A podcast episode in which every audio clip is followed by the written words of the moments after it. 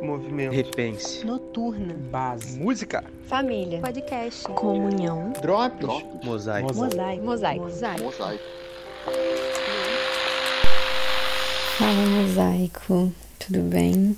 É, espero que vocês estejam bem, né? A gente já tem voltado aí com as nossas reuniões presenciais, uma vez por mês. Tem sido muito bom ver todo mundo, né? Mesmo que contato em si ainda não seja total, né? É, eu queria compartilhar hoje com vocês uma história que eu li num livro é, chamado Deixe-me apresentar você, da Talita Pereira. É, ela conta a história de um carregador de água na Índia que tinha dois potes grandes pendurados em cada extremidade de uma vara que ele posicionava por trás do pescoço, na nuca. É, ela conta que um dos potes era perfeito e sempre se mantinha cheio de água até o final da longa caminhada da fonte, até a casa do Senhor, né, onde ele deixava essa água. E outro pote tinha uma rachadura. E quando chegava ao destino, é, a água já estava pela metade. É, todos os dias, durante dois anos, esse carregador ele entregava apenas um pote e meio de água na casa do, do Senhor, né?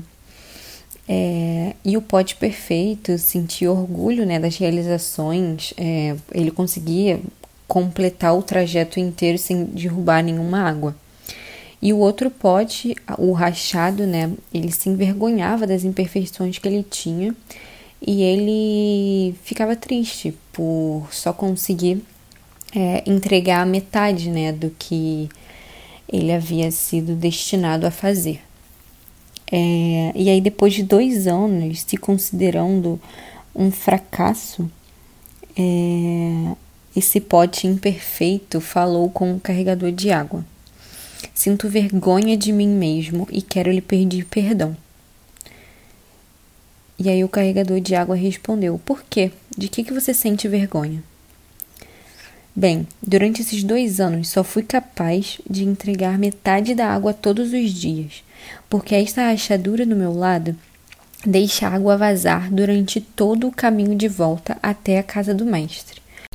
Por causa das minhas falhas, você precisa fazer todo esse trabalho sem receber o valor total pelos seus esforços, disse o pote, né? É, então o carregador da água, né, sentiu pena do pote rachado e, e respondeu é, que quando ele voltasse da casa do mestre, ele observasse as flores que tinham ao longo do caminho.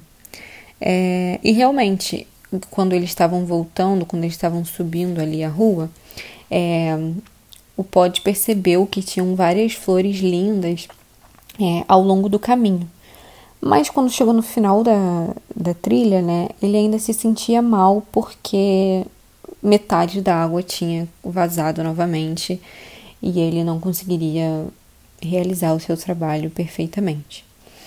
E aí o carregador de água disse para ele: Você percebeu que só havia flores do seu lado do caminho? Isso aconteceu porque eu sempre soube da sua imperfeição e tirei vantagem disso plantando sementes de flores do seu lado do caminho. Todos os dias, enquanto caminhávamos de volta da fonte, você regava as sementes, e durante dois anos eu colhi essas belas flores para decorar a casa do meu mestre. Se você não fosse exatamente como é, ele não teria tido essa beleza para enfeitar a casa. Esse, esse conto né, falou muito comigo, porque assim como esse pote rachado, a gente tem várias imperfeições, né? E a gente acha que a gente não consegue chegar lá, não consegue fazer exatamente o que a gente precisava ter feito, né? Mas, mas a gente pode realizar coisas maravilhosas e celebrar a nós mesmos porque ele enfeitou o caminho onde ele estava passando, enquanto o outro pote, por mais que fosse perfeito, não conseguia fazer isso.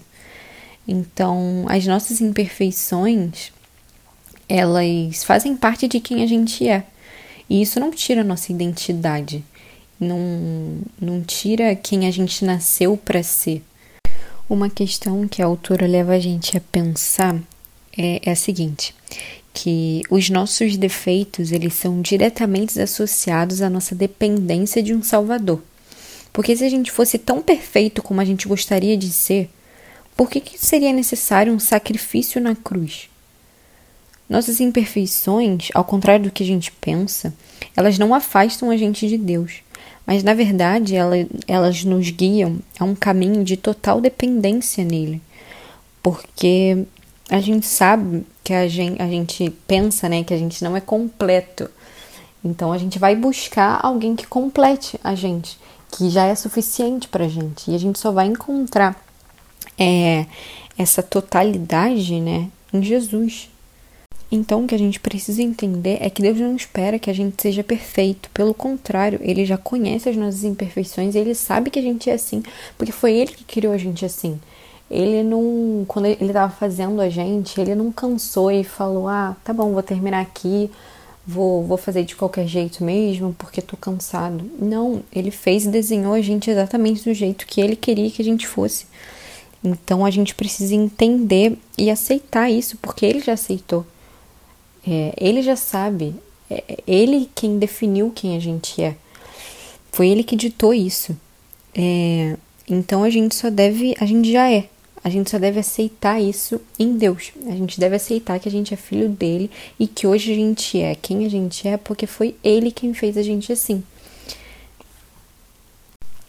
Muitas vezes a gente confunde muito, é, por exemplo, o que a gente faz, né, com o que a gente é.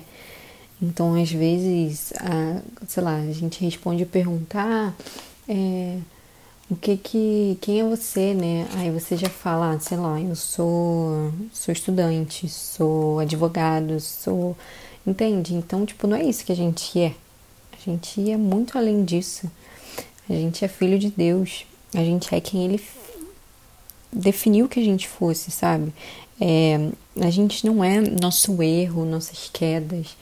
A gente. Isso não tem mais poder sobre a gente, porque ali na cruz, né? É, o sacrifício de Jesus trouxe perdão para gente e nos leva a um caminho de total dependência de Deus. Então, a minha dica é que a gente tente entender, né, quem a gente realmente é e não só quem a gente faz ou quais são as nossas imperfeições e defeitos, porque eu acho que isso já está muito claro na cabeça da gente, né? Mas que a gente entenda quem a gente é e o porquê que a gente está aqui. Porque é isso que vai fazer a gente seguir, né? No livro, a autora também fala que quando nos ocupamos tentando ser que todo mundo é, fracassamos em ser nós mesmos. E é exatamente isso. A gente tem que focar em ser quem a gente é, independente de, de imperfeição. Porque a gente não é perfeito mesmo, só quem é perfeito é Deus. Mas Ele tá com a gente, Ele nos fez assim e Ele é suficiente. Então, que a gente pare e pense um pouco, né? É, que a gente é filho de Deus e que a gente não precisa de mais nada. E que a gente realmente entenda a nossa identidade nele, porque foi ele quem fez a gente assim e é pra gente ser assim. É, a gente vai cumprir o nosso propósito, a nossa missão aqui na Terra sendo exatamente assim quem a gente é. Hum, é isso. Deus nos abençoe e que a gente lembre a todo tempo que a gente depende dele para tudo.